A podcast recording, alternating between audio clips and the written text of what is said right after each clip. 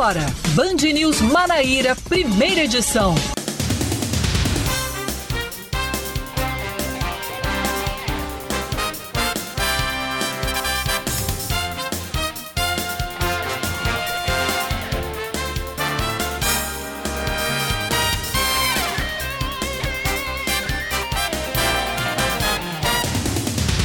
São 9 horas e 24 minutos em João Pessoa, 9 e 24 na Paraíba. Bom dia para você que está sintonizado aqui na Band News FM Manaíra. Eu sou Oscar Neto e juntamente com Cláudia Carvalho, que já deu seu bom dia, mas daqui a pouco ela vai falar.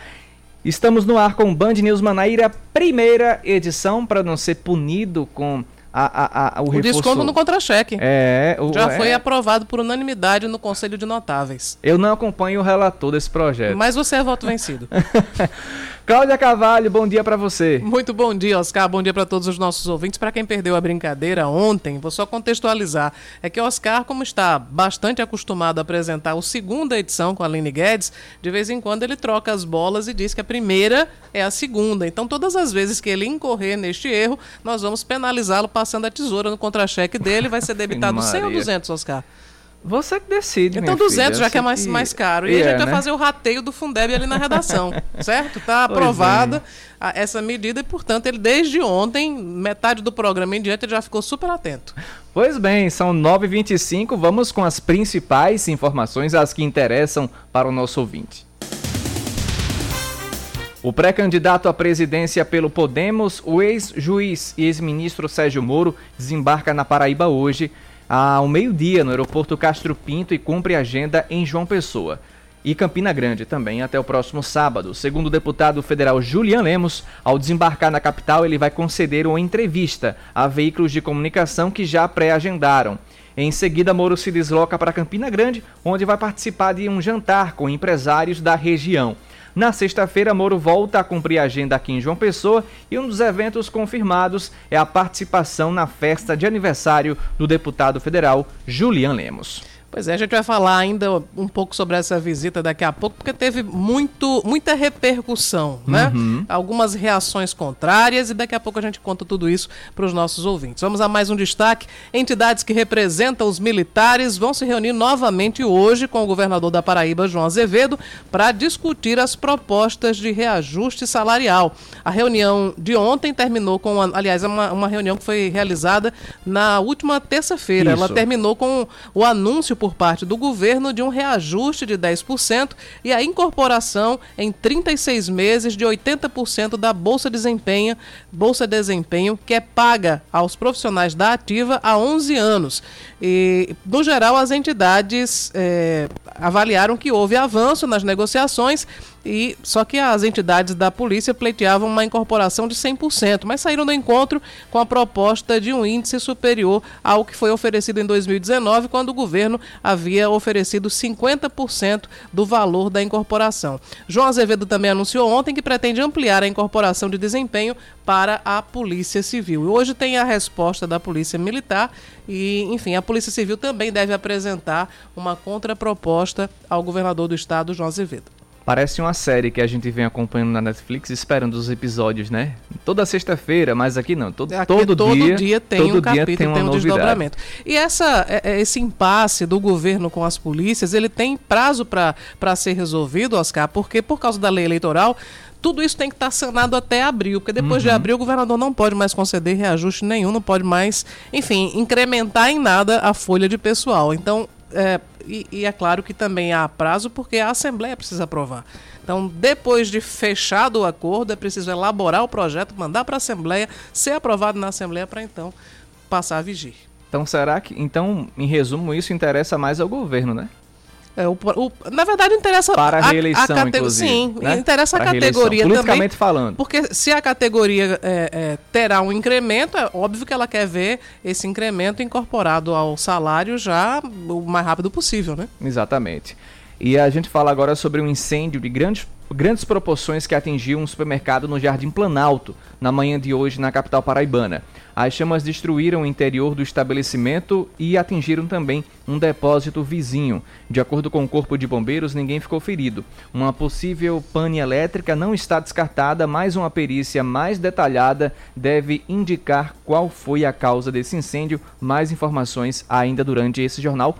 Por todas as partes da, de, de João Pessoa hoje deu para ver a fumaça que uhum. subiu desse supermercado lá no Jardim Planalto, não é, foi? É porque o depósito que pegou fogo tinha muito material inflamável, né? Álcool, tinha papel é. higiênico, enfim, uhum. material inflamável, é, plástico, enfim. Então foi, realmente foi um, incêndio de grandes proporções que as chamas aí já foram controladas pelos bombeiros. Ah, o incêndio começou de madrugada, não tinha nenhum funcionário, ninguém no local o que leva a crer que pode ter sido um curto-circuito, uma pane elétrica que pode ter começado nessa esse fogo no supermercado lá no Jardim Planalto. E a gente segue com mais um destaque. O Ministério da Saúde prevê receber 20 milhões de doses da vacina da Pfizer destinada a crianças de 5 a 11 anos no primeiro trimestre do ano. As primeiras devem chegar no dia 13 ao Brasil, quando começam a ser distribuídas aos estados. Até o fim do mês, de acordo com a pasta, serão quase 4 milhões de doses. O restante virá entre os meses de fevereiro e março. Ontem, após a realização realização de consulta e audiência públicas, o governo confirmou a inclusão das crianças de 5 a 11 anos no Plano Nacional de Imunizações. A Perilima estreia com derrota na Copa São Paulo de Futebol Júnior, eh, jogando no estádio Anacleto Campanella no ABC Paulista contra o São Caetano. Atuando com um jogador a menos desde o início do segundo tempo, o time da Sorda foi derrotado por 3 a 1 na abertura do grupo 21. Matheus Brito marcou duas vezes, Gustavo França foi o autor do segundo gol do Azulão. Pela área de Campina, Isaac descontou. A Perilima agora se, se prepara para voltar a campo no próximo sábado, quando enfrenta o São Paulo às 9h30. Time da Sorda, porque por causa de Pedro da Sorda, lá de Campina Grande. Que é Pedro Ribeiro de Lima, né? Por Exatamente. isso que o nome do, do time é esse, Peri Lima, que são uma, as iniciais do, do dono do time, né? Que ele inclusive Exato. jogava, acho não sei se ele ainda joga. Não foi um jogador. É... Era bem fora de forma, seu Exatamente. Pedro. ele comia sorda demais. 9 horas e 31 minutos em João Pessoa. Band News. Tempo.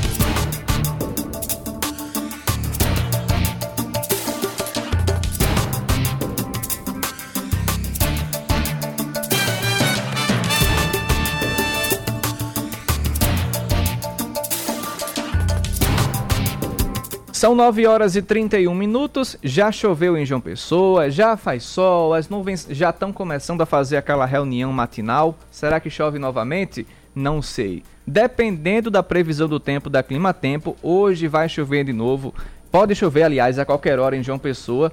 É, a previsão pela para amanhã é sol e aumento de nuvens e à tarde e à noite pode chover novamente na capital. A temperatura pode atingir a máxima dos 31 graus durante o meio do dia e a, e a mínima de 23. Nesse momento aqui na capital paraibana, os termômetros estão marcando 27 graus. E Campina, como é que está a situação, Cláudia? Campina Grande tem previsão hoje de sol e aumento de nuvens pela manhã. Também pode chover à tarde e à noite, ter pancadas de chuva à tarde e à noite. Temperatura mínima de 21, a máxima pode chegar aos 32 e nesse momento o clima não está muito quente não, está 24 graus em Campina Grande.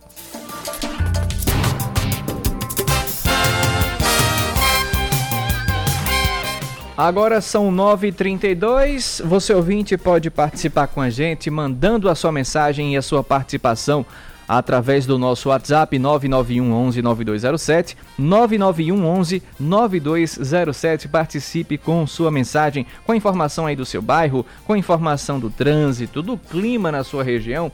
E mande sua mensagem pra gente 991 11 9207 pode ser uma sugestão de pauta pode comentar as nossas informações enfim 99111 9207 para você participar da nossa programação. Cláudia Carvalho, o que é que a gente pode homenagear ou comemorar nesse calendário que só você tem? Olha, Oscar e ouvintes, hoje é dia mundial do astrólogo. Hoje também é dia, veja só, hoje é dia da gratidão. Então a gente todo mundo tem pelo que agradecer, né? Exatamente. o sentimento de gratidão é um dos sentimentos mais bacanas que existem. Então hoje é dia de agradecer, dia da gratidão e hoje também é dia de reis. uma referência aos reis magos que foram visitar Jesus quando do, do nascimento dele. E hoje também, é, por ser dia de reis, a tradição é, que do mundo cristão é que hoje é o dia de, de desmontar a árvore Exatamente. de Natal e as decorações natalinas, né? Uhum. Encerrando esse esse período em que a gente lembra o nascimento de Cristo. Então, dia de Reis, pegue a árvore de Natal e pode devolver para a caixinha para o ano que vem. Já fizesse isso já? Não, porque lá em casa tem gato, né? Ah, então, é gato é com árvore de Natal é dá, complicado. Não dá certo muito, não. Então, Klaus e Nina não deixariam. De... Enfim, já faz tempo que eu desisti, porque eles quebram tudo, derrubam a árvore, a árvore mais vive derrubada do que em pé. Então, desisti. Vamos lá, a gente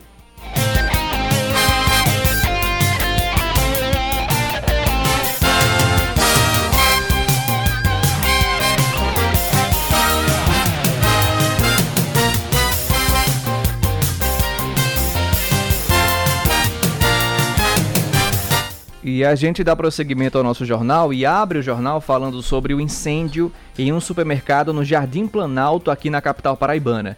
Desde o fim da madrugada que os bombeiros é, tentam conter as chamas que tomaram grandes proporções. Essa fumaça, como eu vinha comentando com Cláudia, foi vista de todas as partes aqui de João Pessoa, porque foi um incêndio muito grande. As imagens que a gente recebeu dos ouvintes também é, são imagens, digamos, aterrorizantes por conta das chamas.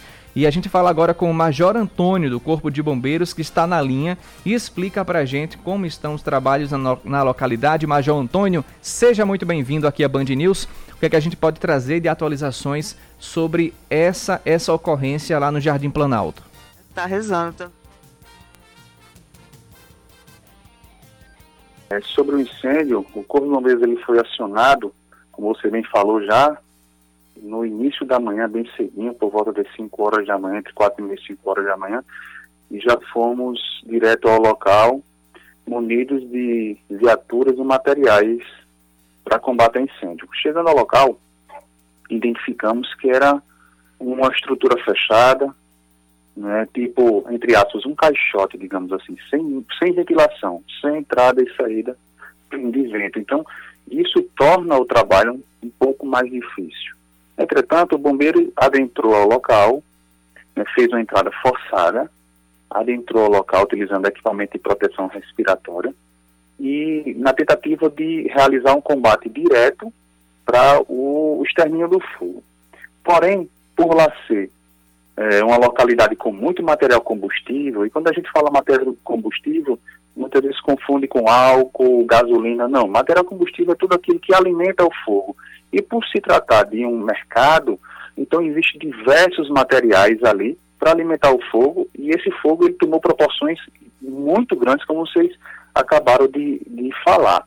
E dessa forma, o nosso efetivo que estava fazendo combate direto é, recuou e iniciou o combate indireto, para poder, a partir daí, também dar suporte à vizinhança, não permitir que casas, é, é, é o comércio vizinho viesse também a, a, a iniciar um incêndio nessas localidades. Então, utilizamos viaturas para fazer esse combate indireto, né? trabalhamos com um ABT, um autotanque, autoplataforma, viatura ambulância também para se fizesse necessário, autobusca e salvamento, enfim, e, e toda a estrutura de material também operacional para poder conter esse fogo.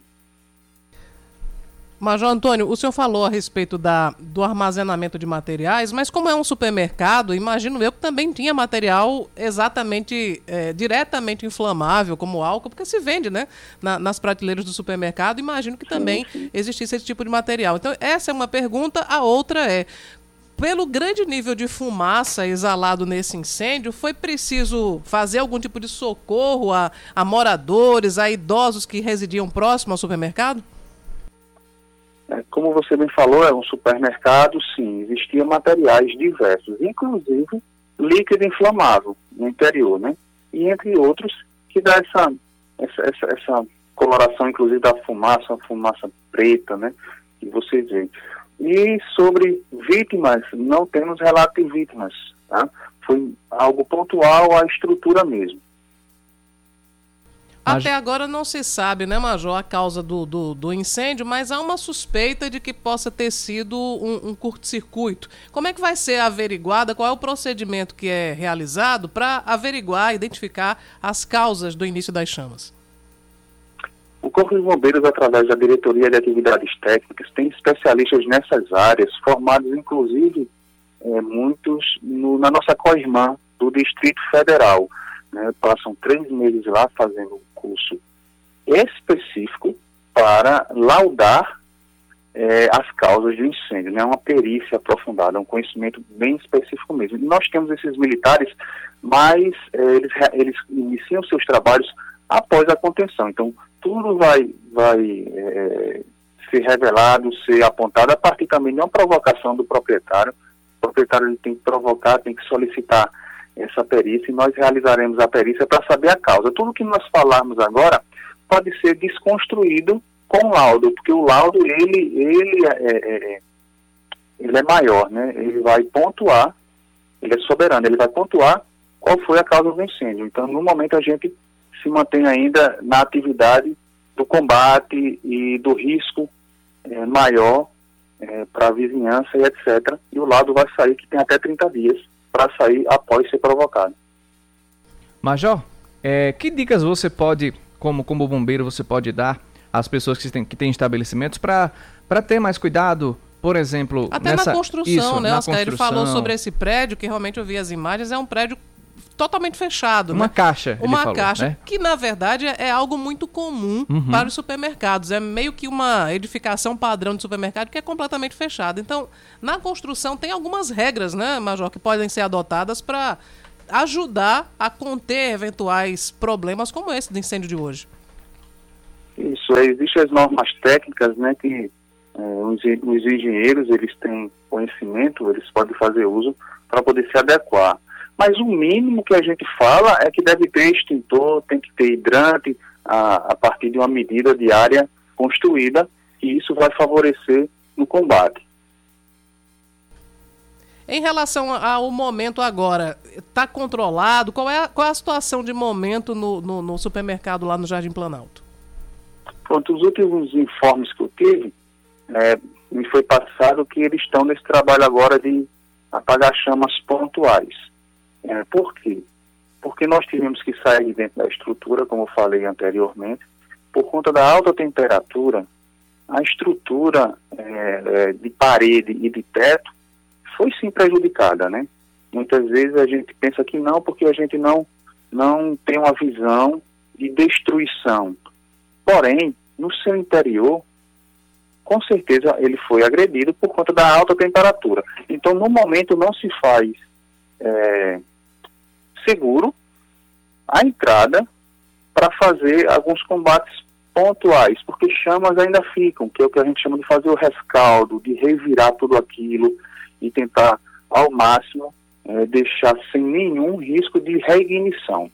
Né? Mas devido a essa estrutura ela, ela, está, ela não está tão segura, então a gente está fazendo combate indireto, e tentando a partir.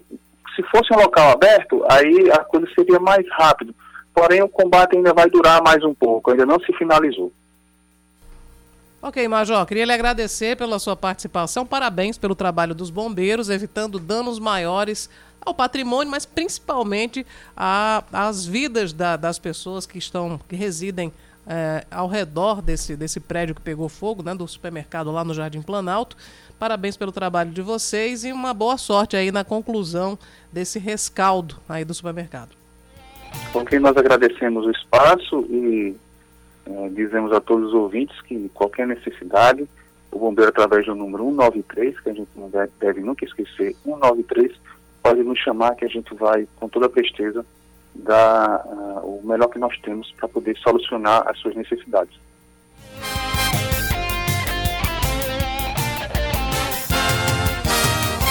Tá aí a informação positiva que a gente pode tirar disso aí é que ninguém foi ferido, graças a Deus. Foram danos materiais e a gente espera que o proprietário ele possa recuperar o que foi perdido, né?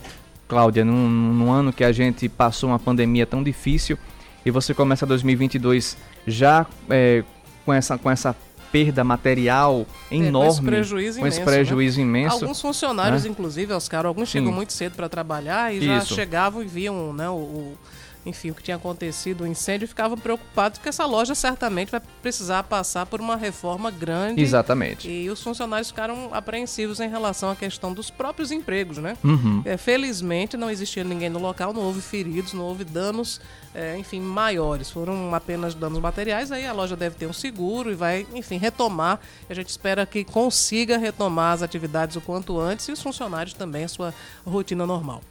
Agora são 9h43 e a gente fala sobre as negociações entre os oficiais da Polícia Militar e o governo do estado que ganharam uma nova resistência por parte dos militares. Isso porque houve uma reunião entre eles ao longo desta quarta-feira e ficou decidido que não serão coniventes à proposta apresentada pelo governador João Azevedo, que pretendia incorporar em até 80% a bolsa de desempenho e também reajustar em 10% os salários dos oficiais ativos e inativos. Entre os representantes da PM, houve um acordo para que a contraproposta da incorporação fosse de 100%, 20 a mais do que foi posta à mesa pelo gestor.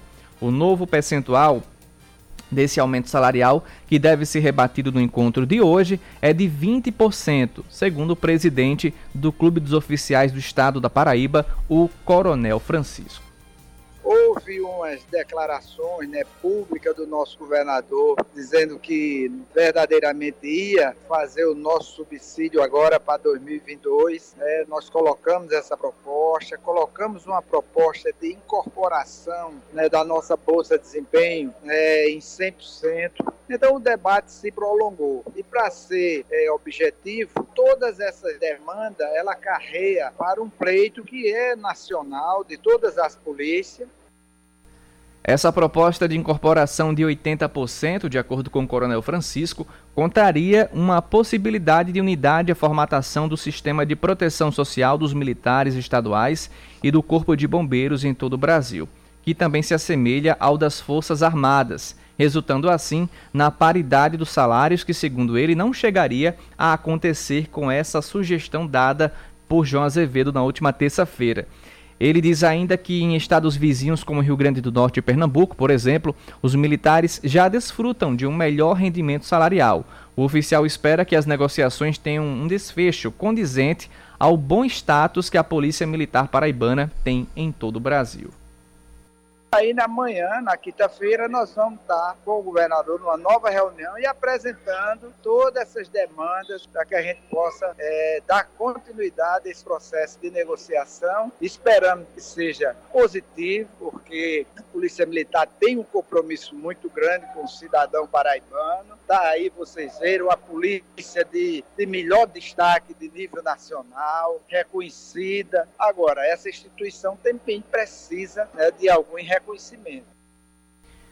946, Cláudia Carvalho, essa discussão aí, você, como você bem falou antes de começar o jornal, ela tem que ter um prazo para ser resolvida, né? Uhum.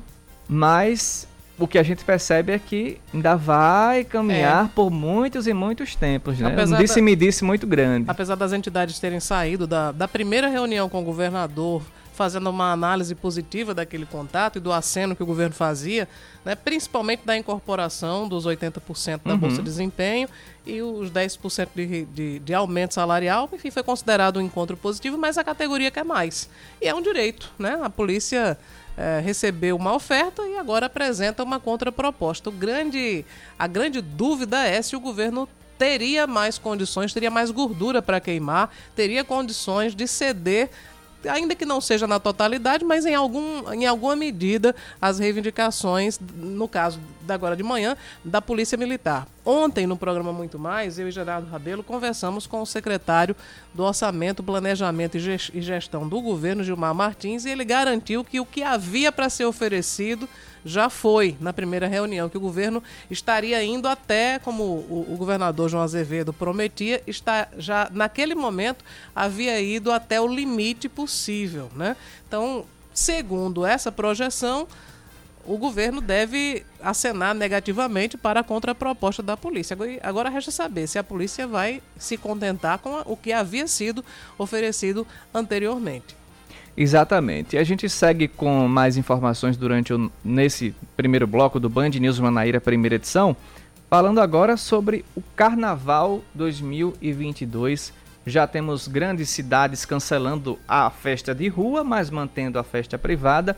Ontem foi as cidades irmãs de Pernambuco, né? As co-irmãs Olinda e Recife. Uhum. Olinda pela manhã, Recife à tarde. Olinda cancelou a festa, mas não deu um prazo se aconteceria esse ano, caso a, a, a situação epidemiológica no estado melhorasse. Já Recife trouxe essa informação. Recife cancelou o carnaval de rua, permaneceu os blocos e camarotes privados, mas disse que se 2022 abrir uma brechinha, se a situação melhorar, vai ter folia. E Olinda, diferente de Recife também, outra informação que eu lembrei agora, é, eles vão of oferecer um auxílio financeiro para quem depende da festa. Sim. 4 milhões de pessoas passando por Olinda durante o carnaval é muita gente, circula muito dinheiro e muitas pessoas esperam o ano inteiro por esse carnaval para faturar um dinheirinho, enfim, aquele extrazinho bom. E muita gente depende desse carnaval para. Existe uma verdadeira indústria, Exatamente, né? para ganhar o dinheiro do ano todo, Sim. quem sabe, não é, Cláudia Carvalho? Você imagina sem esse fluxo de pessoas, Exato. pousadas, restaurantes, uhum. hotéis, enfim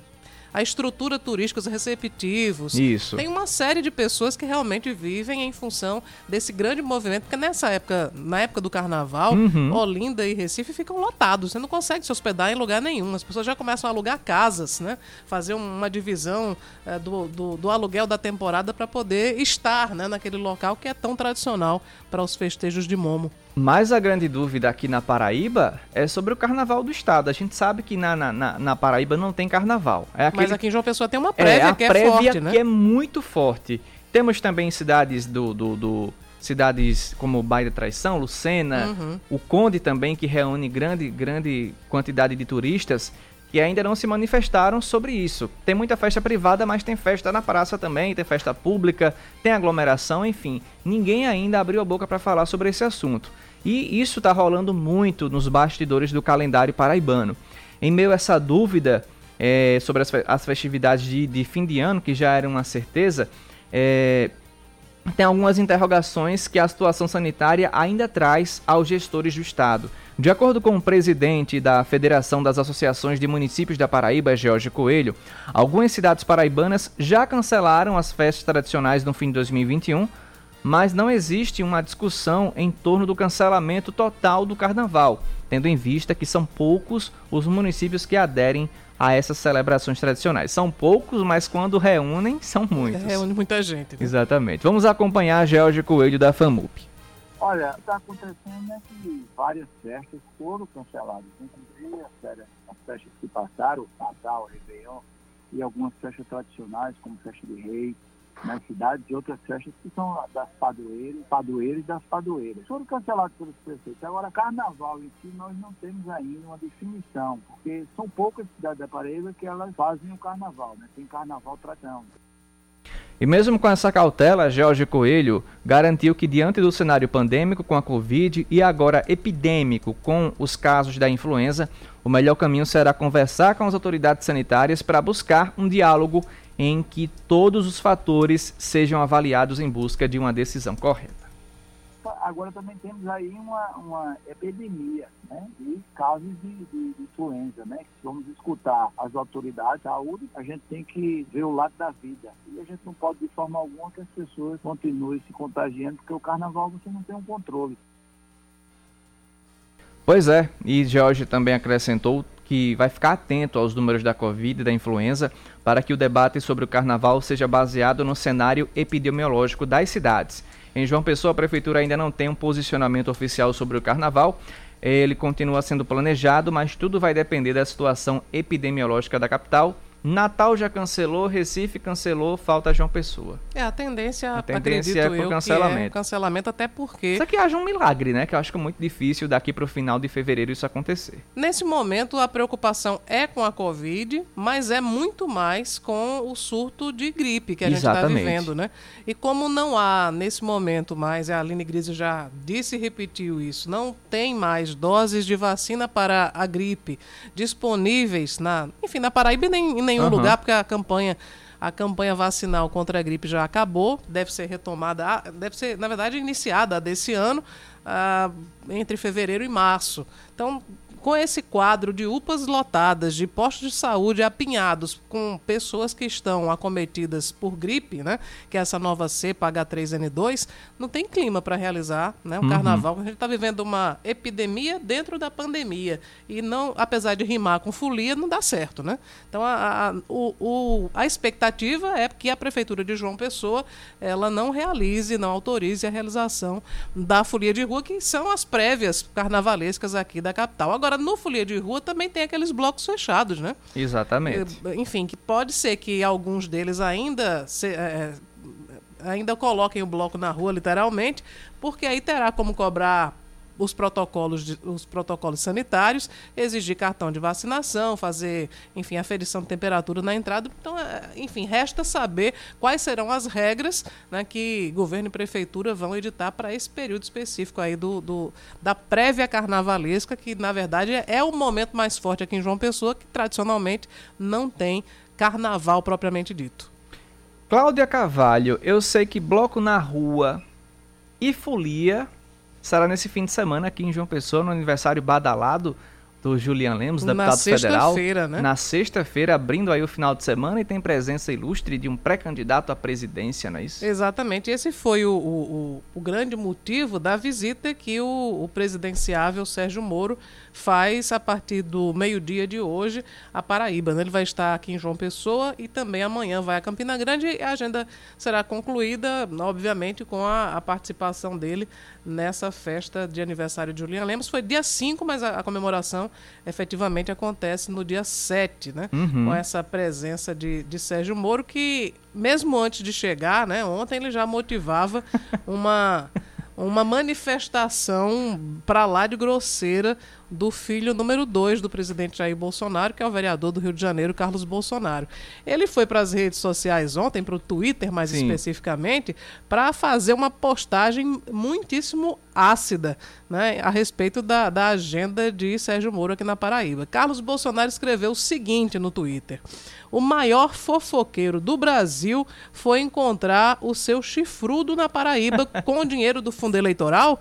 Par perfeito que explica a falta de testosterona e vergonha na cara do grupinho.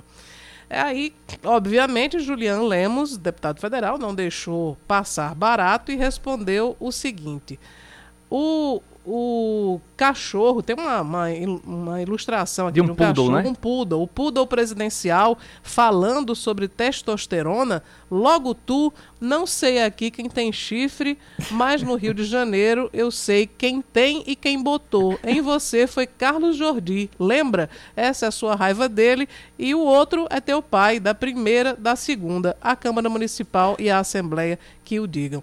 É, eu acho... até peço desculpas aos ouvintes pelo nível. eu tô rindo né, porque é um nível muito pesado, Não mas é. parece briga de, de, sei lá, de, de, de cachaceiro, velho, de, de bar, de Mas sendo duas pessoas públicas, né? Duas Exato. pessoas tão conhecidas e representantes eleitos pelo povo, eh, infelizmente a gente teria que registrar, uhum. apesar do nível ser muito, muito raso, né, dessa discussão. Julian Lemos eh, foi aliado do presidente Jair Bolsonaro, todo mundo lembra, na campanha de 2018, ele foi. chegou a ser coordenador da campanha no Nordeste, mas essa paz não durou muito tempo porque os filhos do presidente se encarregaram de mandar os recados grosseiros, né, todos eles, e quase sempre pelas redes sociais, fazendo provocações, fazendo um achincalhe, xingamentos, bem ao estilo né, da, da, da família Bolsonaro. E, e Julian Lemos também não é de se fazer de rogado. Né? Ele normalmente ele responde no, na, no mesmo no mesmo diapasão. Sérgio Até porque Moro... também Julian comungou muito dessas, dessas troca de farpas e tem muito o que falar sobre, sobre isso, né, Cláudio? Aprendeu ele, muito ele conviveu bastante, ele né? conviveu bastante com, com Bolsonaro e com os filhos. A situação mudou logo assim que Bolsonaro foi eleito, aí já começaram a, a os atritos entre, entre Julian e os filhos. Principalmente o Carluxo, que chegou a fazer, não sei se você se recorda, fazer uma montagem que era Julian sentado no vaso sanitário. Foi, foi um dos momentos ápice da briga, né, do, do, do deputado paraibano com Desculpa, a família. Desculpa, eu estar rindo a situação, mas é porque é algo surreal. É surreal. É muito de surreal. fato. É, é, é realmente uma situação que a gente não imaginava. Parece um stand-up comedy, sei lá, uma piada de Zelezinho contada naqueles DVDs antigos, é. né? Ou uma piada grotesca, né? Alguma coisa É, que, que não é muito próximo do que a gente.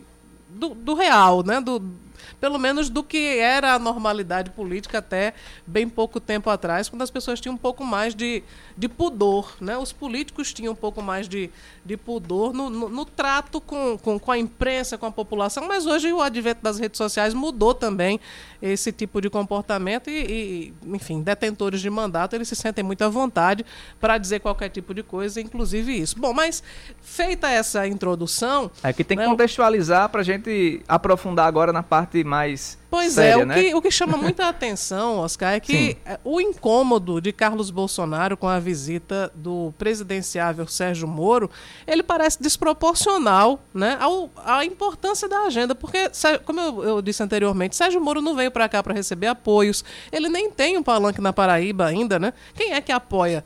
Quem é que se- será isso o que eu ia candidato dizer. ao governo É isso que eu que ia apoia Sérgio dizer Moro a na você, Paraíba? Cláudia. Eu já percebi também que políticos que eram do Democratas, que eram do PSL, fora o Cabo Gilberto, que quase que não deixava a aeronave de Moro pousar, quase não vai deixar a aeronave de Moro pousar aqui Uhum. Vou em até João trazer a Pessoa. declaração do Cabo Gilberto, Isso. né, sobre a visita de Sérgio Moro para Porque até o Vitor Hugo de Cabedelo também já fez essa essa essa essa chamada, essas boas-vindas a Sérgio Moro Uhum. aqui também. Efraim Filho também já tem se manifestado por conta do União pelo Brasil, né? União, é União Brasil ou pelo Brasil? É União Brasil. União né, Brasil, que é a fusão do, PSL, com, os democratas.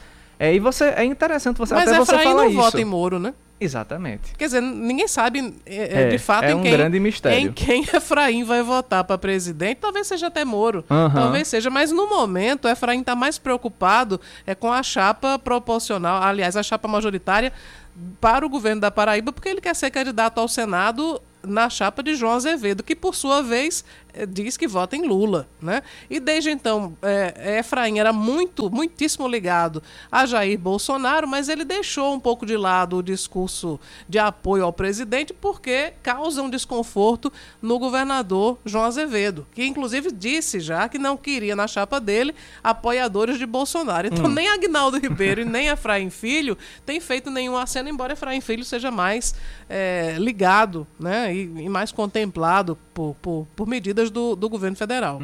Então, na, na Paraíba, Sérgio Moro não tem ainda um palanque. A visita dele é uma visita, enfim, de mais de interesses particulares do que propriamente políticos, embora, é claro, que ele veio para Paraíba para divulgar a pré-candidatura dele. Agora, existe por parte do, da ala bolsonarista um temor de que Moro, a exemplo do que está acontecendo, né, as pesquisas de âmbito nacional mostram que Moro se consolida aí como desde foi um, um dos últimos eh, presidenciáveis a entrar nessa a colocar o nome, né? na- Aham. porque a gente já tem, por exemplo, Ciro Gomes é um nome que já estava colocado bem antes, mas figura com muito Sempre está, né? muito é, é muito cultural. Toda que- a eleição é. Ciro está. Então já, já é esperado que, que, que, Moro, que Ciro Gomes ele saia candidato. Então, a- a- as pesquisas têm mostrado Lula em primeiro, Jair Bolsonaro em segundo e Sérgio Moro, que chegou há pouco na, na disputa, em terceiro, né? Ciro Gomes, que está aí já faz tempo, Mandetta, enfim, tem uma série de outros pré-candidatos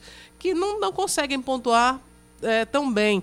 Então, a- a- existe uma, uma reação, essa reação de Carlos e também a do Cabo Gilberto, que é de um temor de que Sérgio Moro possa ir crescendo nas pesquisas e ameaçar justamente a, abocanhar essa fatia do eleitorado que é conservador, mas que não se identifica mais com Jair Bolsonaro, que tem resistência, porque o presidente já meteu os pés pelas mãos para dizer pouco, né? Em várias ocasiões, porque o presidente já, já, enfim, tomou atitudes equivocadas em várias situações e esse eleitorado que é conservador, mas que não está mais com Jair Bolsonaro, tende a migrar para a candidatura de Sérgio Moro. Então, embora na Paraíba Sérgio Moro não seja um, um nome assim tão, tão consolidado, tão consistente, né? mas Agora, já sim. existe um, uma reação, e aí eu vou trazer aqui a declaração sim, do cabo Gilberto, que foi para a rede social dizer o seguinte, ah, em resposta a Moro, prezado, você não é bem-vindo aqui na Paraíba.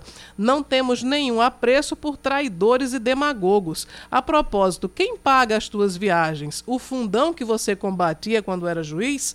E aí, só para lembrar, Sérgio Moro foi é, ministro da Justiça do governo de Bolsonaro e também a relação, a boa relação que ele tinha com a família Bolsonaro também não demorou muito. E Moro saiu do governo fazendo muitas foi críticas, né? Quanto tempo? Foi menos de um ano, Cláudio? Menos de um menos ano, de um ano com certeza. Com certeza, menos de um ano que Sérgio Moro saiu fazendo denúncias muito sérias, inclusive dizendo que o presidente Jair Bolsonaro teria tentado ter ingerência na Polícia Federal para não prejudicar os filhos, enfim, para tentar proteger os filhos.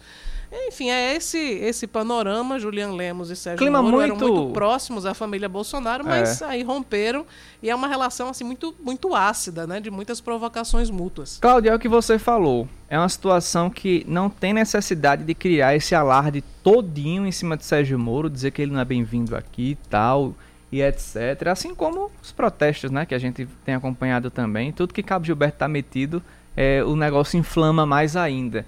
Mas enfim, Sérgio Moro desembarca hoje é, às, ao meio-dia aqui na capital paraibana. Tem uma agenda extensa aqui em João Pessoa e também é, em Campina Grande, incluindo aí uma, um mega evento do deputado federal Julian Lemos. E a gente vai acompanhar as falas de Sérgio Moro. Não temos ainda indicativo de que ele vai fazer uma entrevista coletiva. Apenas o Julian disse que ele vai conversar com veículos que já foram, já agendaram uma possível entrevista, mas enfim.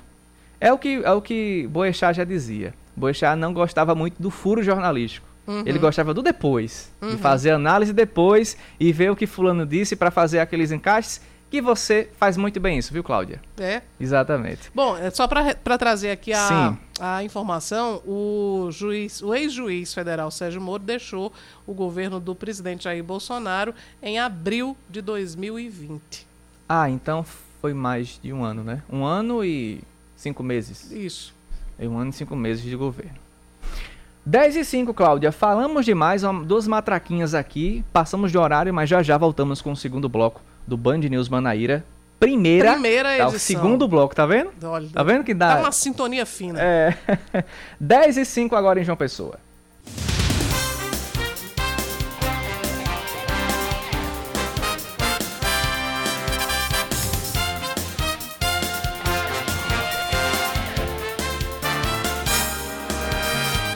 10 horas e mais 6 minutos. Estamos de volta com Band News Manaíra, primeira edição. A Corregedoria da Polícia Militar da Paraíba investiga os envolvidos nos ataques às viaturas do órgão que tiveram os pneus rasgados na madrugada de ontem. De acordo com a Polícia Militar, não está descartada a possibilidade do crime contra o patrimônio público ter sido cometido por membros da própria organização.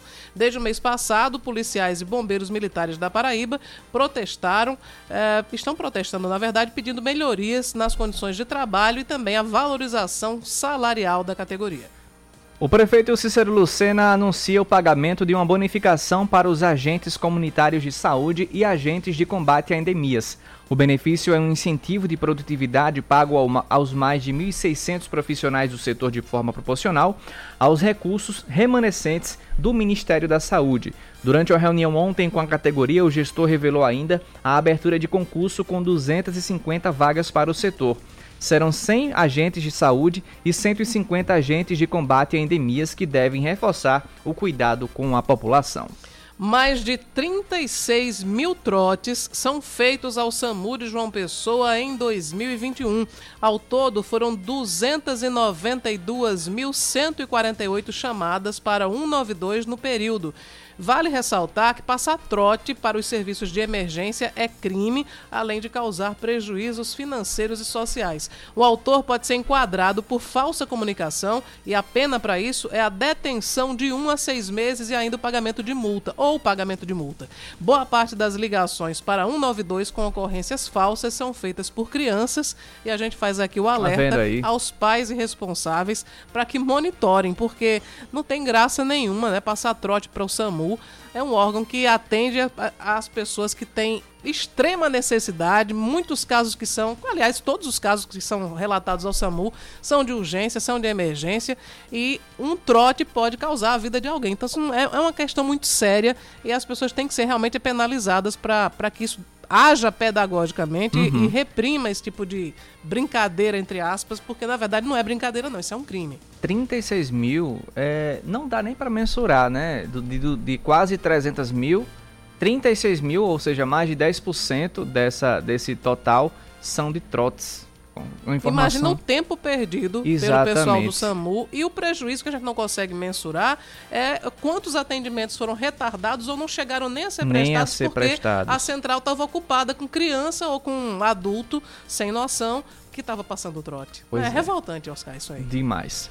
O reajuste médio dos salários fica em 6,5% no setor privado em 2021 e abaixo da inflação no período. A informação é do chamado salariômetro da Fundação Instituto de Pesquisas Econômicas, a FIP.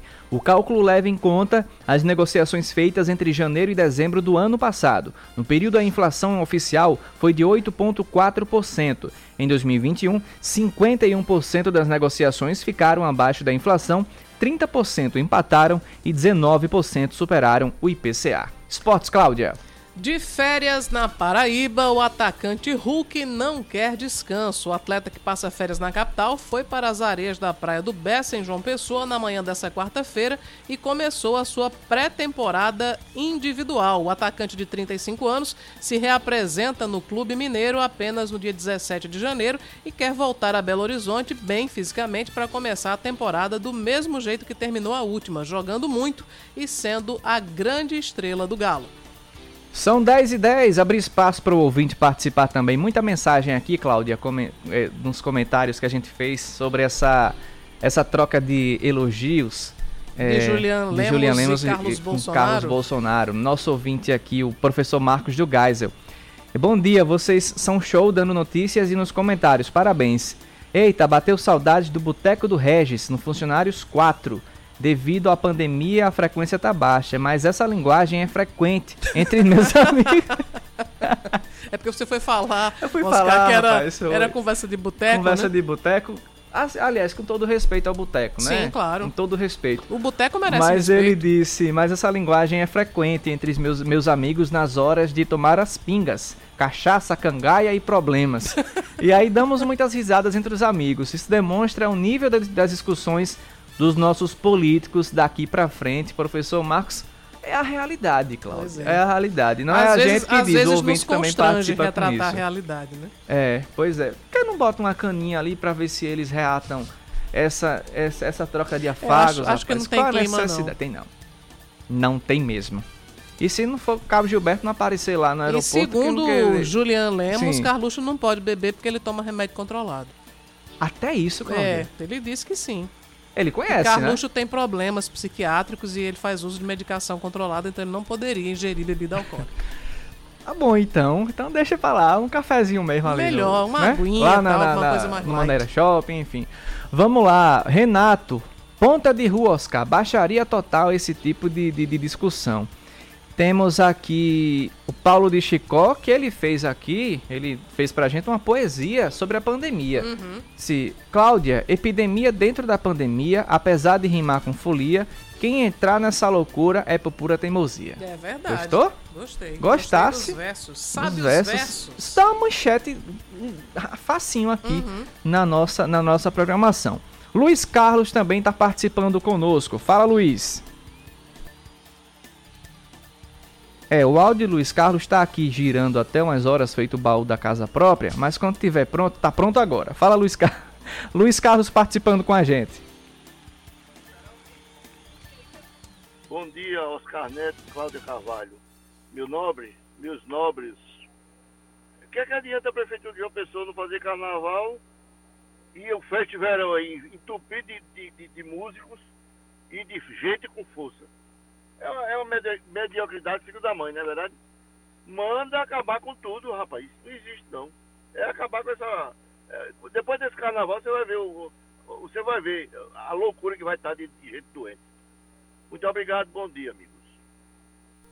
É, a gente já está vivendo, na verdade, desde o, enfim, o pós-fim de ano. Exatamente. Um, uma, um aumento nos casos de Covid e também de gripe, por causa, enfim, do, das reuniões, das festas que aconteceram. Agora, a alegação da prefeitura, das prefeituras, na verdade, não é exclusividade só de João Pessoa, uhum. é que os eventos privados, eles teriam, em tese, condições de fazer o cumprimento dos protocolos sanitários, né? De pedir para as pessoas entrarem usando máscara, ferir temperatura, cobrar o, a apresentação do cartão de imunização, que nos eventos de rua não tem como, né? Então, por isso é que, e além do mais, também tem a questão da verba pública, que não deve ser empregada para gerar eventos de aglomeração. Então, tem essas duas explicações, mas entendo, claro, que enfim, tanto sendo privado quanto sendo, sendo público, dá aglomeração, e a aglomeração é um momento propício para o contágio. E outra coisa, quem vai para show, Oscar, não hum. vai usar máscara, né? Vai não, Não vai usar máscara demais. porque vai fazer, vai, vai beber, enfim, não, não tem condições de ficar de máscara. Quem, quem quer se proteger mesmo, tá, tá Fica em casa. em casa. Pois é. Nosso ouvinte Fred, quem cair na folia vai entrar numa fria. Não, se juntar a, a frase de Fred com a de com a de Paulo de Chicó, dá quase um cordel aqui sobre Pronto, a pandemia. continuamos a, aceitando contribuições Exatamente. a gente faz o, o, cordel da Band News. Exatamente. É, temos mais participação de ouvintes aqui para a gente não perder o, o, o clima das, das, informações. Bom dia, faz dias que um trecho da calçada da praia de Manaíra está escuro. A CEINFRA nada faz para repor ou estabelecer iluminação. Que vergonha deixar uma área turística em pleno verão escuro.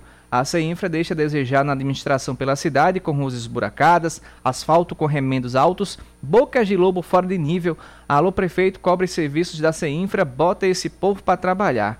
Obrigado pela participação, é, nosso querido ouvinte, que não mandou o nome, mas obrigado pela mensagem. Espero que a, a Rádio Escuta esteja ouvindo a gente e passe essa denúncia aí para a CEINFRA com relação à Orla que segundo nosso ouvinte está escura nesse momento. Escura nesse momento não, escura à noite. Nesse é, momento está tá claro aqui. Era bom falar exatamente qual é o trecho, né? Ele, ele, disse aí qual é o trecho, Oscar? Não, né? Não, não disse o trecho. É, seria disse interessante falar é. qual é o trecho para a gente repassar para o Rádio Escuta, para a nossa gloriosa internacional Alci, encaminhar né, para a reclamação. Agora, se a secretaria vai resolver, aí já são outros 500. Agora, certeza que a reclamação chega até a, a secretaria, chega sim. Exatamente. Oscar, saiu, Diz, um novo, falar, saiu um novo decreto em Cabedelo, que é sim. válido até o dia 31 de janeiro, e a Prefeitura de Cabedelo já estendeu a obrigatoriedade da apresentação do comprovante do esquema vacinal completo, ou seja, o passaporte da vacina, para entrar em academias, salões de beleza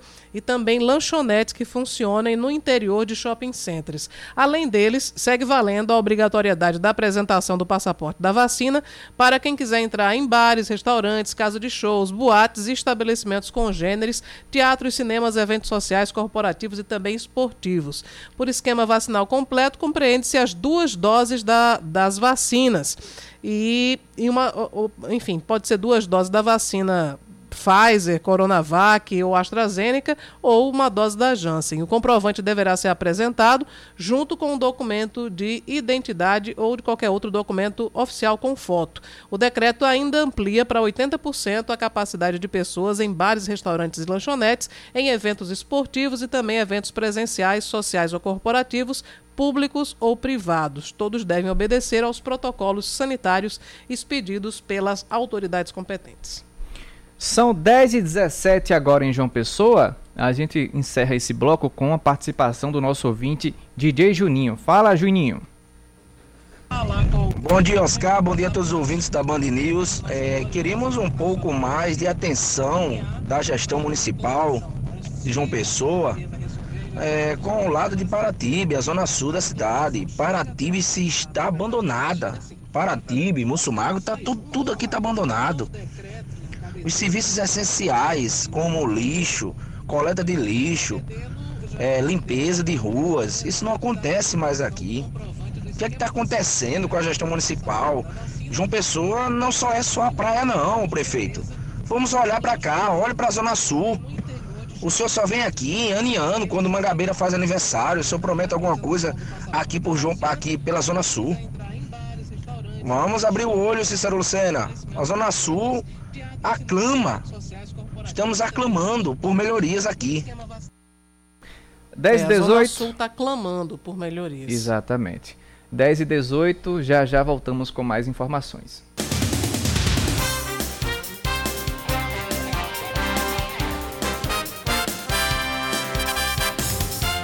Pontualmente 10 horas e 20 minutos em João Pessoa, continuamos com as informações no terceiro bloco do Band News Manaíra, primeira edição.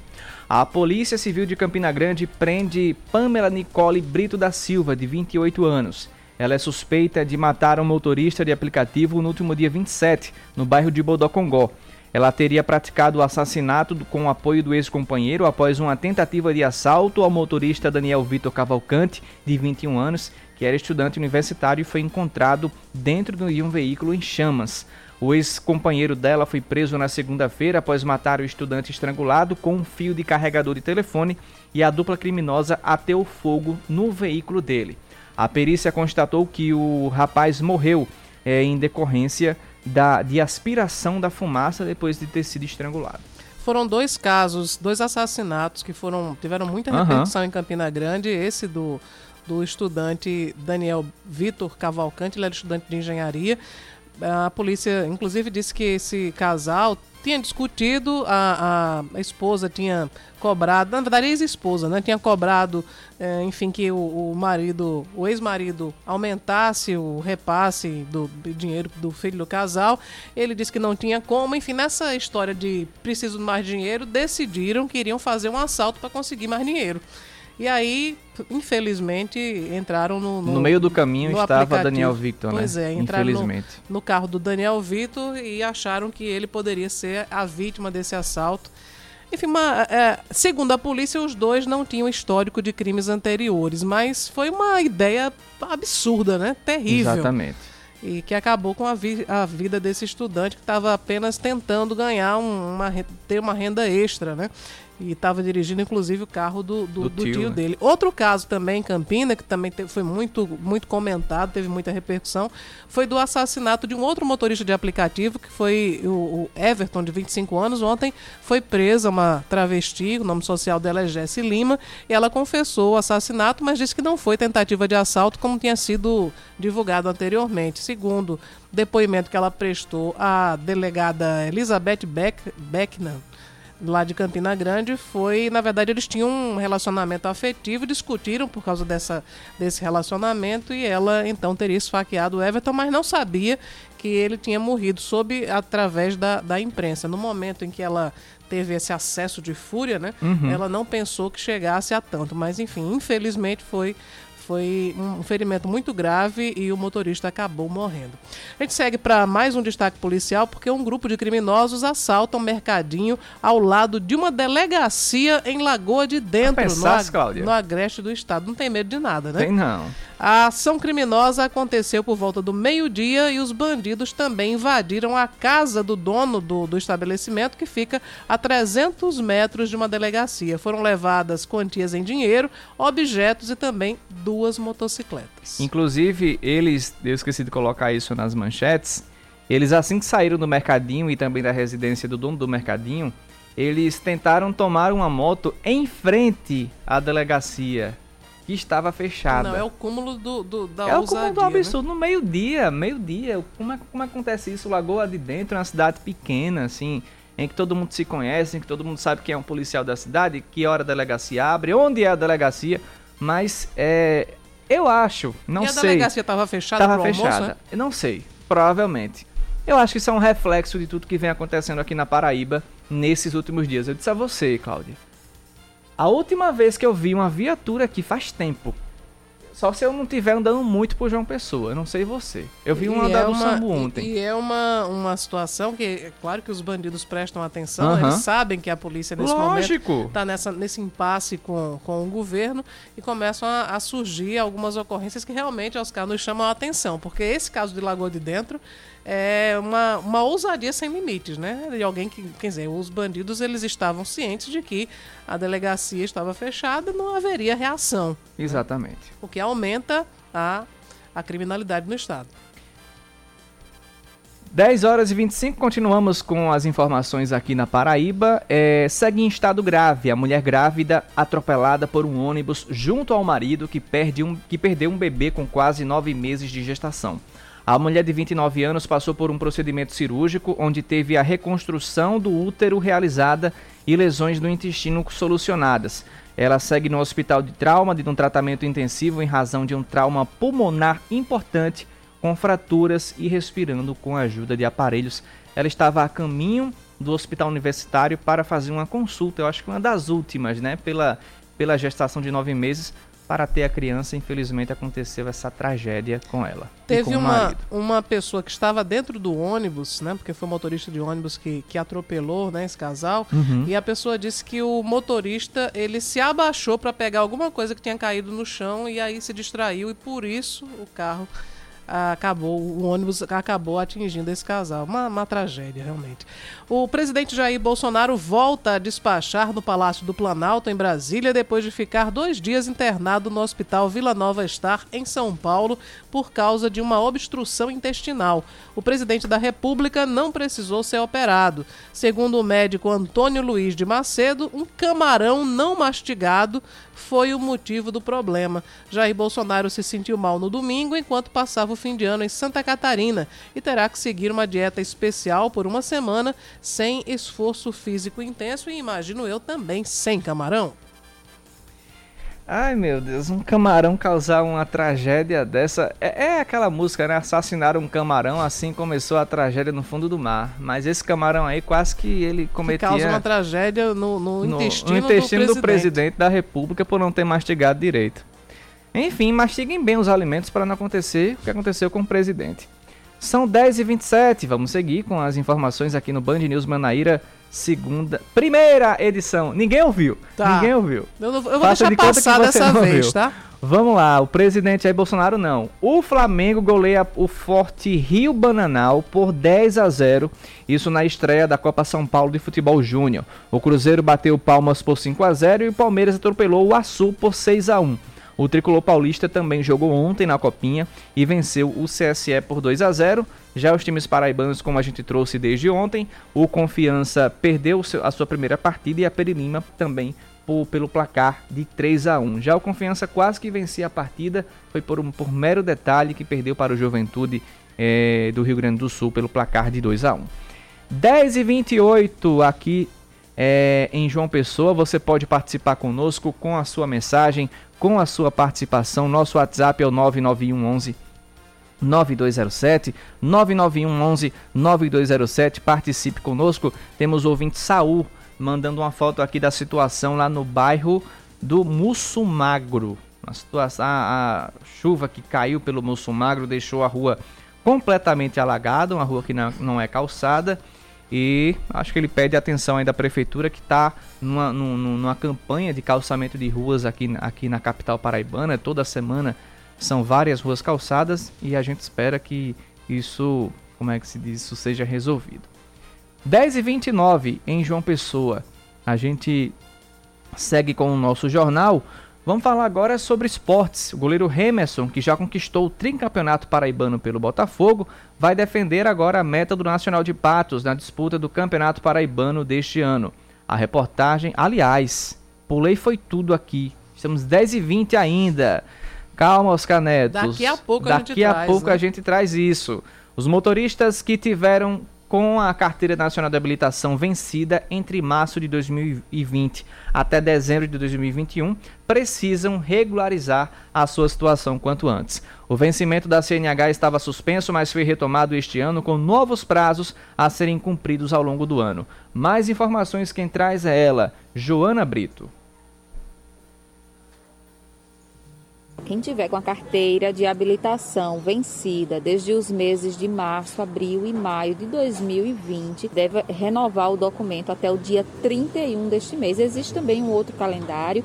A medida tem aplicação em âmbito nacional, deve ser observada por todos os órgãos integrantes do Sistema Nacional de Trânsito. Quem vai dar mais explicações né, sobre este assunto é o Jobert Henry, ele que é gerente da CNH. A gente vai conversar com ele a partir de agora.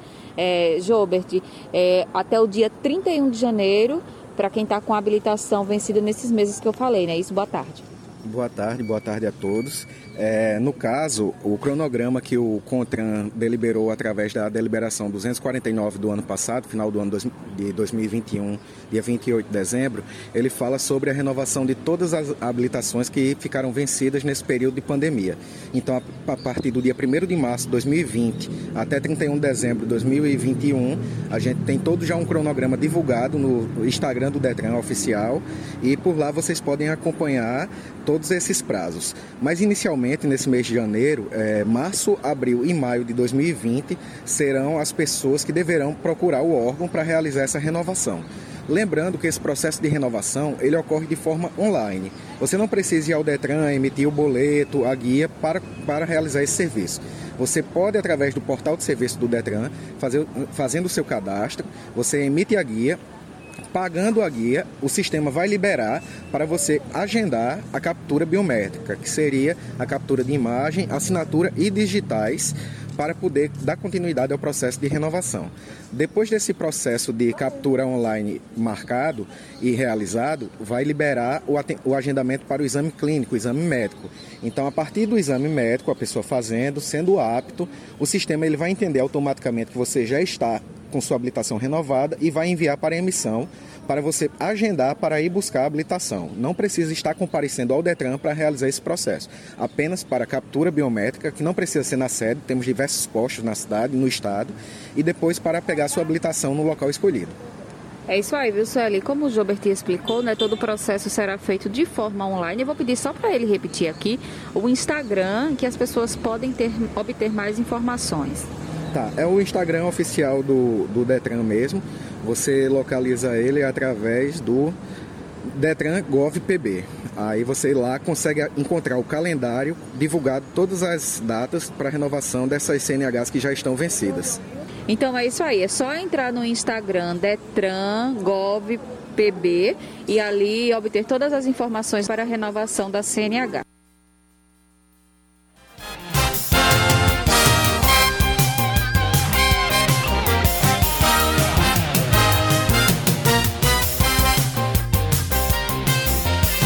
São 10 horas e 32 minutos, Cláudia. Faça as honras da casa. Deixa antes de fazer as honras da casa, Sim. só trazer uma informação que nosso Pode amigo Gerardo Rabelo me passou agora.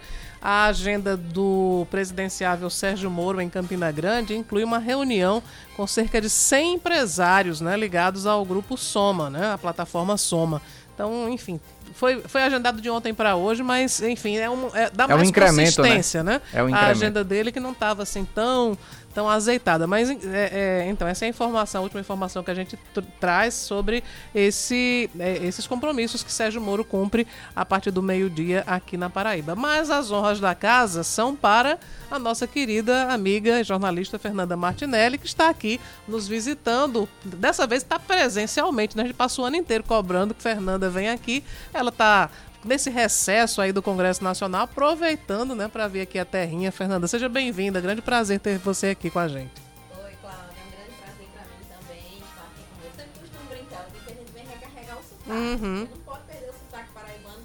Em qualquer lugar que eu tô, lá em Brasília, as pessoas dizem, ah, você é paraibana, né? Com certeza, com todo orgulho. E a gente tá lá todos os dias. É muito puxado, é bem difícil, mas é muito prazeroso quando você vê a informação acontecer, quando você acompanha os debates, acompanha as reuniões, acompanha as votações, você consegue informar sobre aquilo. Às vezes, muitas coisas que o ouvinte ou o telespectador não tem acesso diretamente, porque o parlamentar está lá, está trabalhando lá ou está defendendo algum projeto e a maioria das pessoas não tem acesso porque as pautas mais nacionais são as que tomam conta uhum. do noticiário. A gente consegue fazer esse trabalho de levar a informação do parlamentar do Estado, de passar para quem está nos assistindo ou para quem está nos ouvindo o que é que eles estão fazendo, o que é que está sendo debatido, o que é que muda é, no dia a dia do paraibano em relação ao Congresso Nacional, já que todas as decisões acabam sendo tomadas lá. Então, é um trabalho intenso, mas é sempre muito prazeroso poder ser esse canal de ligação entre o, o, eleitor, o ouvinte, o telespectador, o cidadão paraibano e também é, o Congresso Nacional, onde todas as decisões acontecem. O Fernando, nesse período que você, bem recente que você esteve em Brasília, durante a pandemia, mudou muito a rotina de cobertura, a rotina do noticiário, por causa da, dos protocolos, enfim, da, a alteração da rotina aconteceu de uma maneira geral. Jornalisticamente, como é que foi? Inicialmente, houve uma mudança muito drástica. Eu fiquei um ano e três meses trabalhando em home office, mas mesmo assim acompanhando todas as notícias. O Congresso fechou para visitantes, para o acesso a credenciados. Nós, jornalistas, para entrar, para poder fazer o acompanhamento diário, a gente tem que ter um credenciamento. Para os próprios funcionários, os próprios servidores do Congresso, Câmara e Senado, ficou tudo fechado mesmo. Em dezembro, entre novembro e dezembro de 2020, aí sim começaram a ser reiniciadas as atividades, mas de forma ainda muito tímida. As sessões presenciais, elas só voltaram já agora no final de 2021. Mesmo assim, mais ou menos em agosto, mais né? ou menos entre é, entre agosto e setembro. Mas, mesmo assim, muitos parlamentares que fazem parte do grupo de risco, que já têm é, uma idade um pouco mais avançada ou que têm alguma comorbidade, continuaram com o benefício de participar dos debates, participar das votações é, de casa ou de algum lugar que eles estivessem via remota. Mas a ideia do presidente da Câmara, Arthur Leire, e do presidente do Senado, é que na volta dos trabalhos, até para votar projetos importantes, essas sessões passem a ser 100% presenciais. Hoje já são autorizadas, mas na prática não acontecem 100% presenciais. E a agenda de 2022 é uma agenda atípica por causa das eleições. Sim. Todas as votações, todas as análises, tudo que tiver para acontecer deve acontecer até junho. E para isso eles querem fazer um esforço concentrado para que haja realmente votações de relevância, porque cada um que vai tentar concorrer ao seu cargo, ou a deputado federal, a reeleição, ou a senador, ou até mesmo que vá tentar a presidência da República, como é o caso do presidente do Senado, Rodrigo Pacheco, quer até lá conseguir ter relevância para ganhar mais espaço em meio à disputa. E para isso a ideia é que volte é a questão presencial. O trabalho da imprensa ficou mais restrito. Então, é muito. é, Hoje começa a ser um pouco mais difícil ter acesso ao, ao credenciamento lá no Congresso Nacional. É uma seleção muito maior justamente por causa da pandemia. Eles não querem abrir. Houve uma época no Congresso Nacional em que tanto emissoras nacionais quanto blogs de interior Uhum. de cidades menores tinham acesso, conseguiam credenciamento. Após a pandemia, esse acesso foi bem mais restrito, exigida uma lista de documentação bem maior e tem que se enquadrar em moldes bem mais específicos para poder ter acesso. Está havendo cumprimento de protocolo sanitário para entrar no sim, Congresso? Sim, apresentação do cartão de vacina Uhum. ou apresentação de teste negativo. No caso da imprensa, é o cartão de vacina, porque tem que ser apresentado continuamente. Sim. A máscara tem que ser obrigatoriamente utilizada dentro das dependências e há uma fiscalização de câmeras. Quem tiver sem a máscara é chamado para ou colocar a máscara e se insistir em não ficar, é, é- é convidado a sair das dependências do Congresso. Então, tem todo um esquema de segurança, além da restrição em relação ao acesso tanto de visitantes quanto também de servidores e da própria imprensa. Então, há todo um cuidado, isso é uma coisa que a gente não pode negar, e o acesso ficou bem mais restrito a um número menor de profissionais que trabalha hoje, justamente por causa dessa cobrança de documentação, porque a ideia deles é mesmo restringir. Eles querem restringir, deixar o mínimo de pessoas possível. É uma dificuldade muito grande para conseguir o credenciamento lá. É muito É uma complicado. burocracia, né? Você tem que apresentar um monte de documentos. Se né? antes já era burocrático, depois da pandemia passou a ser muito mais. Mas nós somos, toda a nossa equipe é credenciada, temos acesso tanto ao Congresso Nacional, Senado e Câmara, quanto aos ministérios, quanto ao Supremo Tribunal Federal e ao Palácio Planalto, que facilita o nosso trabalho. Mas existe hoje todo um protocolo que restringe bastante o acesso. E por causa disso, os trabalhos acabaram também tendo aquela celeridade um pouco diminuída. Nesse final de ano, orçamento, claro, a visita de prefeitos e, e vereadores, muita gente no Congresso Nacional, mas com a não votação das reformas, essa foi uma pauta que ficou apenas para o ano que vem, e se for votada, esse final de ano foi um pouco mais movimentado, mas em 2000, finalzinho de 2020 e até o início de 2021 já foi um clima bem mais ameno, bem menos movimento. O ano eleitoral normalmente é, é o mais agitado, né, Fernanda? É o mais agitado Até é, determinado ponto. no início, porque todo mundo quer votar os projetos, todo mundo quer tratar o, o máximo possível da sua popularidade, todo mundo quer mostrar que está trabalhando. A partir de junho, começa um movimento um pouco mais rotativo.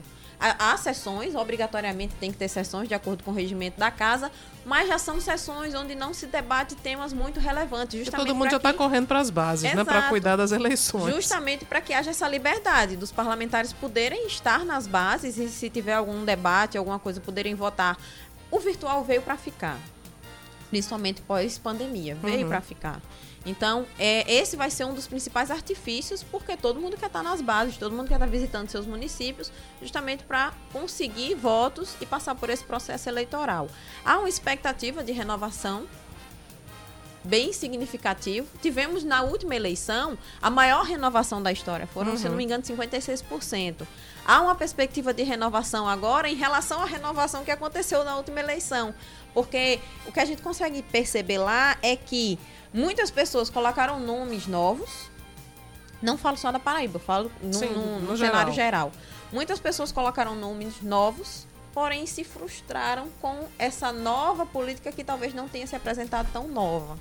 E aí a, a ideia agora talvez talvez aconteça até o efeito de nomes antigos voltarem por né? causa dessa frustração que a população teve aí em renovar, mas que não não realmente houve um respiro, não houve renova, a renovação esperada.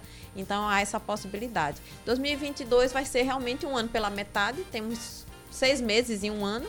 E a partir de junho é campanha eleitoral e o movimento vai ser bem menor.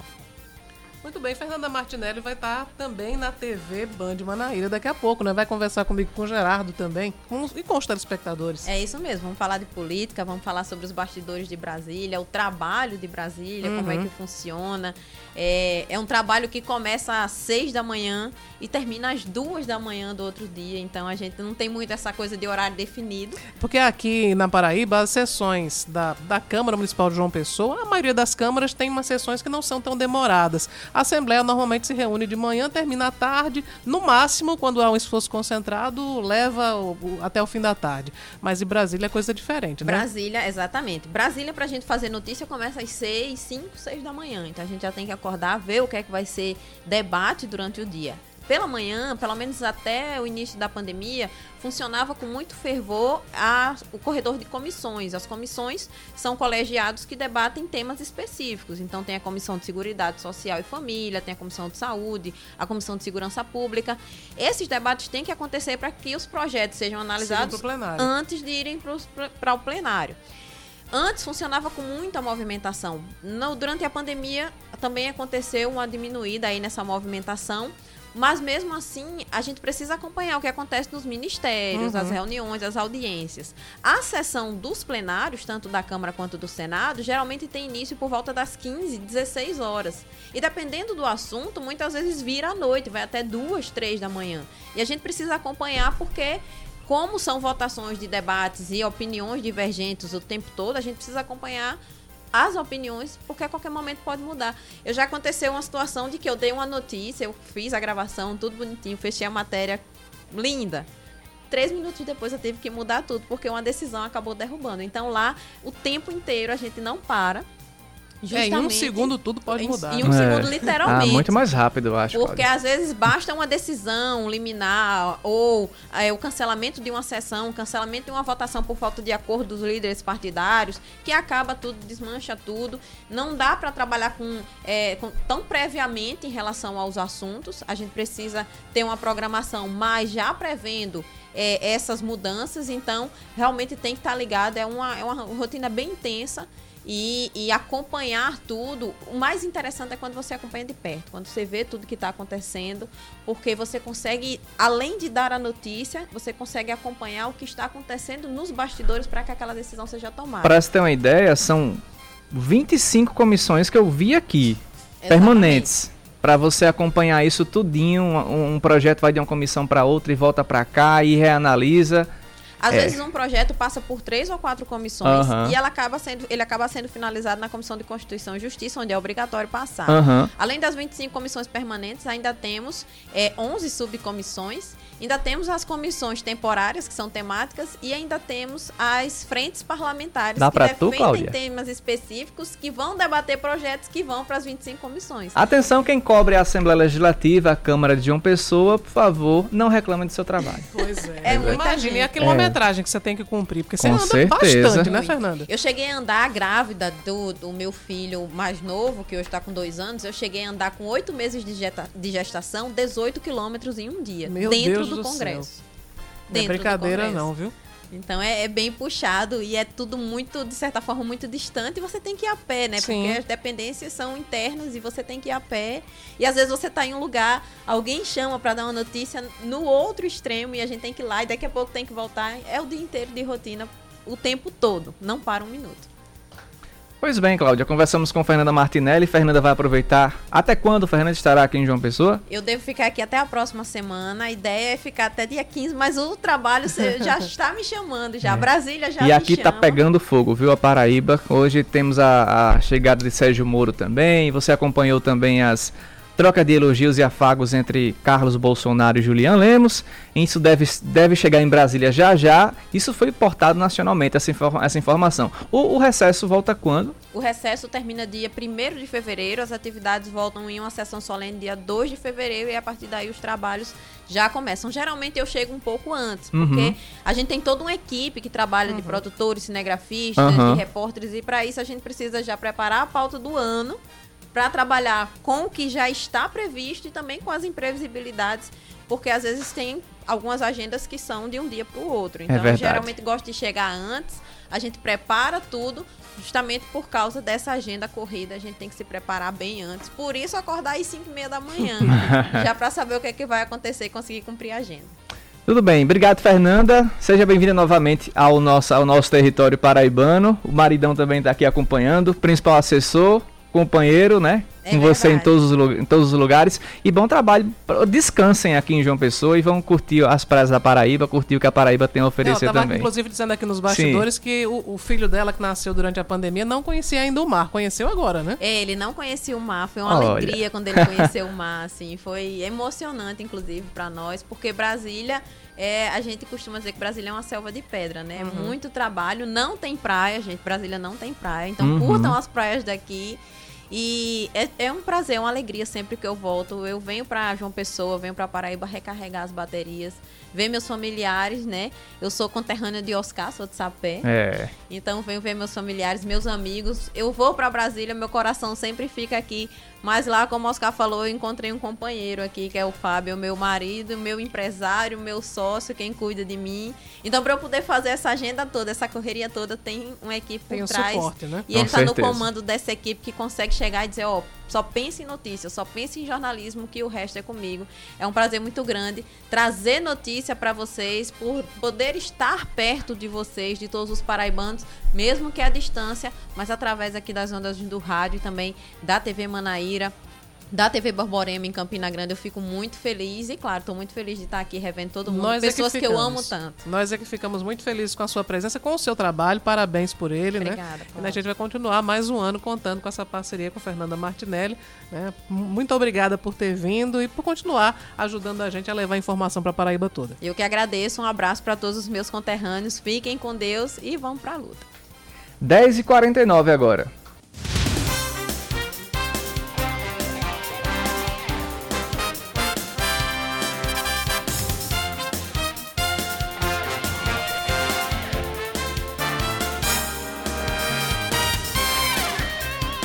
Dez horas e 50 minutos, ou popularmente conhecido como 10 para as 11.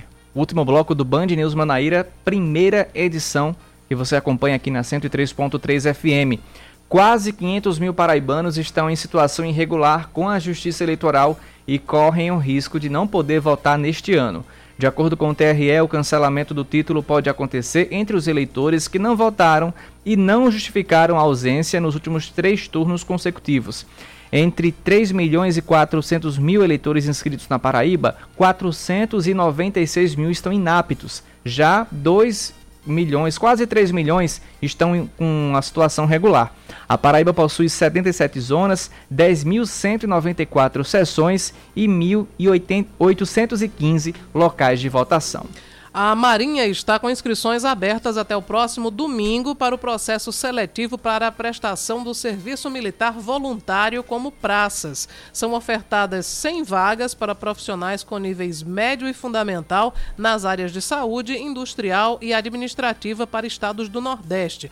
Na Paraíba são três vagas abertas para a área administrativa, uma para arrumador e duas para motorista de viaturas. As demais vagas são ofertadas nos estados do Ceará Rio Grande do Norte, Pernambuco e Alagoas. O valor da taxa de inscrição é de 65 reais, podendo ser paga até a próxima segunda-feira. As vagas são destinadas a candidatos brasileiros natos com mais de 18 anos e menos de 41 anos até a data da sua incorporação. Aliados do ex-governador de São Paulo, Márcio França, como o ex-presidente Lula, o ex-ministro Ciro Gomes e o ex-governador Geraldo Alckmin, saem em defesa do político do PSB.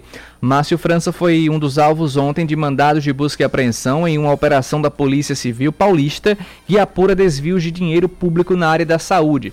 Nas redes sociais, ele disse que se tratam de falsas alegações por parte de autoridades que estão com medo de perder as eleições. Em uma clara é, indireta para João Dória, né, governador uhum. de São Paulo. A Secretaria Estadual de Segurança Pública diz apenas que as investigações tramitam em segredo de justiça. Ontem, um grupo de 40 juristas emitiu uma nota de repúdio às diligências da Polícia Civil em endereços ligados a Márcio França, destacando que a operação configura abuso de poder político. São 10 horas e 53 minutos, 10 e 53 na Paraíba. E a gente continua com as informações falando sobre a volta da propaganda partidária isso consta hoje na coluna de Ricardo Sévolo, Direito e Poder. Direito e Poder, com Ricardo Sévolo. A volta da propaganda partidária. O presidente Jair Bolsonaro sancionou a lei eh, que prevê a volta da propaganda partidária, aquela que é veiculada é, ao longo do semestre que, é, diferente do ano eleitoral, só pode ser veiculada no primeiro semestre. Então, naturalmente, é, nós achamos que esse retorno da propaganda partidária, embora que muitos achem maçante, algo chato, mas eu, nós entendemos que esse retorno ele vai fortalecer, ele vai favorecer a politização do nosso povo. As pessoas precisam gostar de política, as pessoas precisam se interessar de política.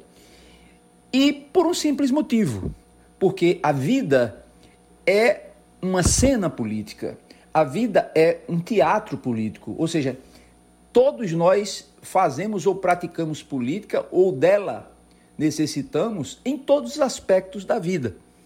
Então, com a, a, a sanção do presidente, ele apenas vetou a parte que previa a compensação fiscal é, para que as emissoras de TV, de rádio, pudessem fazer esse abatimento é, nas suas, nos custos fiscais, porque ele entendia ou entende, é, ele entendeu que isso iria é, ferir a chamada lei de responsabilidade fiscal. A propaganda partidária, ela acontece em escalonamentos de 30 segundos. Então ele, ela será veiculada tanto no rádio quanto na TV, nos horários de 19h30 e 22h30, né, nesses blocos de 30 segundos, é, como nós dissemos ela também irá reservar 30% desse tempo para promover a participação, para incrementar o incentivo à participação das mulheres na política.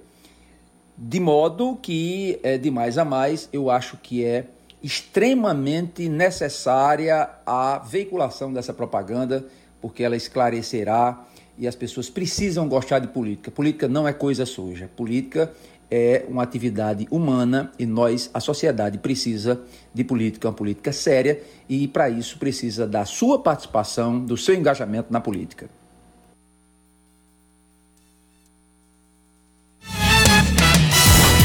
Agora são 10h56, Cláudia. Hoje pela manhã foi encontrado o corpo de um comerciante que havia sido sequestrado ontem no bairro do Colinas do Sul. A vítima foi localizada em uma região de zona rural na cidade de Santa Rita, aqui na Grande João Pessoa. Ao menos quatro homens teriam participado desse sequestro, segundo testemunhas. O jovem, que era proprietário de um depósito de bebidas, foi levado após os suspeitos chegarem de carro nesse estabelecimento. Os familiares denunciaram o caso após se apresentarem na central de polícia em João Pessoa no fim da tarde de ontem também. José Eduardo de Albuquerque Galvão teria sido levado em um carro modelo Ford Ka. Segundo o relato, eles, os homens encapuzados, o renderam e colocaram dentro do veículo. É, a área também de, onde ele foi encontrado foi isolada, é conhecida como Águas Turvas. Lá na zona rural de Santa Rita. Foi isolada após a vítima ser identificada. A perícia também foi acionada para iniciar as averiguações a fim de sanar as circunstâncias do crime e também as causas desse óbito. É, tem uma informação que circula ainda, que, segundo a família, que pode ter relação esse, esse, esse homicídio, esse sequestro, com a venda de uma casa da é, mãe. sobre isso, que a mãe tinha vendido uma casa recentemente, isso. mas enfim, que esse dinheiro, inclusive, já tinha sido empregado em outra coisa, né? Mas poderia ter sido uhum. o fato que teria levado ao sequestro desse, desse cidadão para supostamente levar a família a pagar o resgate com esse, com esse dinheiro, né? Claro, a gente tem que falar também, o ouvinte até lembrou aqui, a gente não comentou a questão do tenista, né? Novak Djokovic. Deu errado para ele. Deu né? errado para ele, infelizmente. Na hora ele foi proibido de jogar. Né? Chegou né? todo confiante para chegar na Austrália, para jogar a competição por lá, o Grand Slam. Mas ao desembarcar, ele teve o passaporte retido e agora, para jogar, vai ter que participar. Foi uma pressão muito grande feita pela comunidade tenista lá do que, que participa do evento. Se todo mundo que, que vai participar está vacinado, porque só a bolinha de ouro, o grande Nova, que é um jogador, é o maior, o maior do mundo. Mas se quer para participar da, dessa competição, tem que participar cumprindo os protocolos que são delegados desde, desde sempre, uhum. né? Com relação à pandemia. Então deu errado para ele ontem. Nosso ouvinte Verônica Barros lembra a gente aqui. Cláudia, 10h59. Já já é um K, é um B e é um osse. Mas agora não. No Muito Mais de hoje, além de Fernanda Martinelli, tem o quê? Vamos falar sobre esse impasse do governo com as polícias e vamos falar também, aliás, o impasse do governo com as polícias levou Sim. a um embate entre Vitor Hugo, Cabo Gilberto e Valber Virgulino, que não foi muito diferente da, da confusão entre Julian Lemos e, e Carluxo, Canalha para lá e canalha para cá. Enfim, é esse clima ameno que a gente vai retratar, dentre outros fatos, uh, daqui a pouco no Muito Mais da TV Band de Manaíra com Gerardo Rabelo. E hoje, uma participação mais do que especial de Fernanda Martinelli. 10h59. Agora sim, é o K, é um B e é um. O sim. Muito bem, que os ouvintes reclamam aqui porque eu não trago, eu não trago não esse vai grande. nenhuma prenda, né? Vou não, vou não. Eu Porque tomei jeito na vida. a segunda edição pela primeira e nós estabelecemos aqui, Fernanda, que toda vez que ele trocar, vamos fazer um desconto de módicos 200 reais do contra-cheque dele para distribuir com o pessoal na tá redação. Tá então ele, desde ontem, quando foi anunciada essa medida, ele está Lembrando é que é só para quem trabalha aqui. Quem trabalha em Brasília não é contemplado, não, viu? Você não vai colocar a Fernanda não, no rateio, não, né? 11 horas. Até amanhã, Cláudia. Até amanhã. Muito obrigado a todo mundo pela audiência. E a gente se encontra novamente amanhã. Valeu.